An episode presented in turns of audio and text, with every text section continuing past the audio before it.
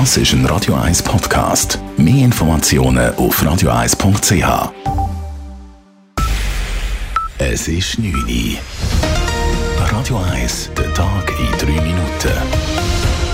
Mit dem Marco Huber. Nachdem bereits vier Deutschschweizer für die Nachfolge von SP-Bundesrat Alain Berse kandidieren, steigt nun auch der Wattländer Roger Nordmann ins Rennen. Er ist der erste Westschweizer auf dem Kandidatenkarussell.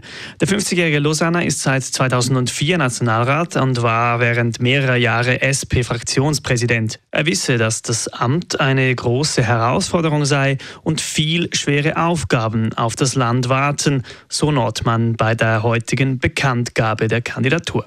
Die kommenden Jahre sind voller schwierigen Fragen, aber auch voller Hoffnung, dass wir sie meistern werden. Wenn wir die vor uns liegende Herausforderung mit klarem Verstand analysieren und es wagen, sie ohne Furcht anzugehen, dann wird sich der Erfolg der Schweiz bestätigen. Bis jetzt haben der Bündner Nationalrat Jon Pult, der Basler Regierungspräsident Beat Jans, der Zürcher Ständerat Daniel Josic sowie der Berner Nationalrat Matthias Ebischer ihre Kandidatur angemeldet.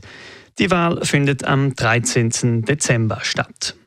Das Sportzentrum Oerlikon in Zürich dürfte beinahe doppelt so viel kosten wie geplant, nämlich 400 statt 210 Millionen Franken. Als Gründe für die massive Abweichung nennt der Stadtrat die Teuerung, Altlasten im Baugrund sowie Anpassungen beim Bauprojekt. Möglicherweise muss die Zürcher Stimmbevölkerung aufgrund dieser Mehrkosten im übernächsten Jahr nochmals über einen Kredit abstimmen. Der geplante Sportkomplex in unmittelbarer Nähe zum Hallenstadion in Oerlikon sieht unter anderem ein Hallenbad, ein Freibad, eine Kunstausbahn sowie auch Fußball- und Tennisplätze vor. Der Zürcher Stadtrat legt dem Stimmvolk einen Gegenvorschlag zur Wohnbauinitiative der SP vor. Die Initiative will, dass die Stadt Zürich und die städtischen Wohnbaustiftungen mehr Liegenschaften und Grundstücke erwerben, um dort günstigen Wohnraum zu schaffen. Zwar unterstütze der Stadtrat dieses Anliegen, er wolle aber keine konkreten Wachstumsziele in der Gemeindeordnung verankern, wie es die Initiative verlangt. Der Chemie-Nobelpreis geht in die USA. Vergeben wird er für die Entdeckung und Synthese von Quantenpunkten. Diese werden universell eingesetzt, zum Beispiel in TV-Bildschirmen, in LED-Lampen oder auch in der Tumorchirurgie. Bei den Preisträgern handelt es sich um die Forscher Mungi Bavendi, Louis Brü und Alexei Ekimov. Die Namen standen bereits mehrere Stunden vor der Bekanntgabe versehentlich in einer Mitteilung, die am Morgen an schwedische Medien verschickt worden war. Radio 1 Wetter.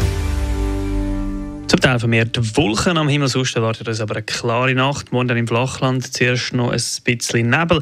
Im Verlauf des Tages dann aber meistens sonnig. Temperaturen am Morgen zwischen 6 und 10 Grad, am Nachmittag dann bis zu 19 Grad. Das war der Tag in 3 Minuten.